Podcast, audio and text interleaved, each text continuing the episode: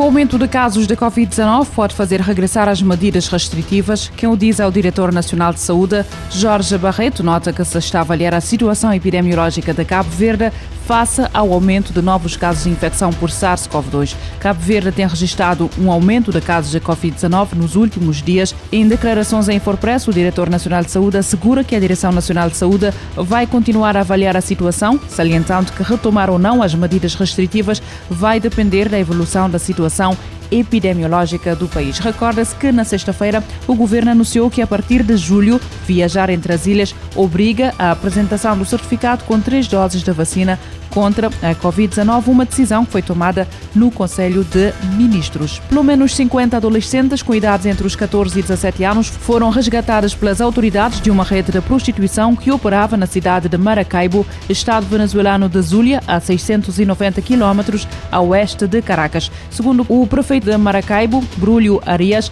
que falava à Rádio Católica Fé e Alegria, muitas das resgatadas estão em situação de rua ou de abandono e que a rede de prostituição operava em zonas de vulnerabilidade econômica, entre elas o mercado das pulgas. O prefeito alertou que os exploradores sexuais procuram subjugar raparigas e adolescentes que são frágeis de manipular e que as famílias desafiadas pela fome são mais vulneráveis e por isso lhes oferecem alimentos, vestuários e bebidas com narcóticos. Em maio último, a polícia do estado da Zulia anunciou a detenção de 25 pessoas, 18 homens e 7 mulheres, suspeitos de pertencerem a uma intrincada rede de prostituição infantil. Pelo menos 50 civis foram mortos no ataque de alegados extremistas islâmicos na localidade de Seitenga, norte de Burkina Faso, durante a noite de sábado para domingo.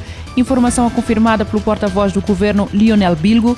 Seitenga já havia sido devastada na quinta-feira por um ataque extremista islâmico, durante o qual 11 polícias foram mortos. O ataque do fim de semana passa a ser uma das ações de extremistas islâmicos mais mortífera desde que o tenente-coronel Paul Henry da MIBA assumiu o poder num golpe de Estado no final de janeiro, a semelhança dos seus vizinhos do Níger e do Mali, o Burkina Faso, particularmente nas suas regiões do norte e leste, tem sido alvo de ataques extremistas islâmicos desde 2015, perpetrados por movimentos aliados à Al-Qaeda e ao grupo fundamentalista Estado Islâmico, que já provocaram mais de 2 mil mortos e 1,9 milhões de deslocados. A Assembleia Geral das Nações Unidas fez a primeira revisão da estratégia implementada no último ano para acelerar as ações e acabar com o SIDA até 2030. A análise do secretário-geral das Nações Unidas aponta para a necessidade de o acesso a tratamento e o fim da estigmatização. A United alerta que, com o ritmo atual, a meta não será cumprida. O documento destaca que o vírus é responsável por mais de 13 mil mortes todas as semanas. O secretário-geral da ONU, Antônio Guterres, divulgou uma análise sobre o assunto em maio, que serviu de base para o debate. No texto, ele declara que as desigualdades e o investimento insuficiente deixam o mundo perigosamente despreparado para enfrentar as pandemias de hoje e de amanhã.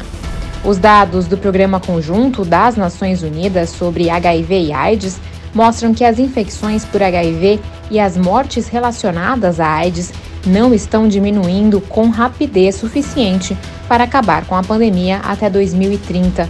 O relatório do secretário-geral destaca recomendações como a prevenção da transmissão, o acesso equitativo a medicamentos, vacinas e tecnologias de saúde, o alcance de financiamento sustentável para a resposta à AIDS, bem como a prevenção, preparação e resposta pandêmica mais amplas. A declaração do chefe da ONU destaca três passos imediatos para reverter as tendências atuais e retomar os avanços contra a doença. Guterres afirma que é necessário combater as desigualdades, a discriminação e a marginalização de comunidades inteiras, que muitas vezes são exacerbadas por leis, políticas e práticas punitivas.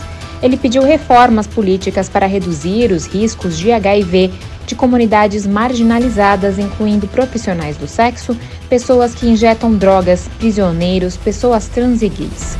O secretário-geral observou como o estigma inibe a resposta da saúde pública.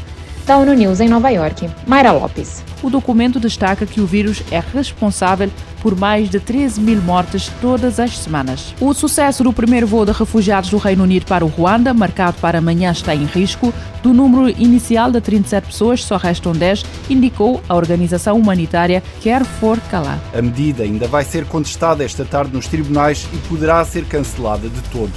O Reino Unido quer enviar migrantes que chegam ilegalmente ao país para o Ruanda para desencorajar as travessias perigosas do Canal da Mancha organizadas por traficantes.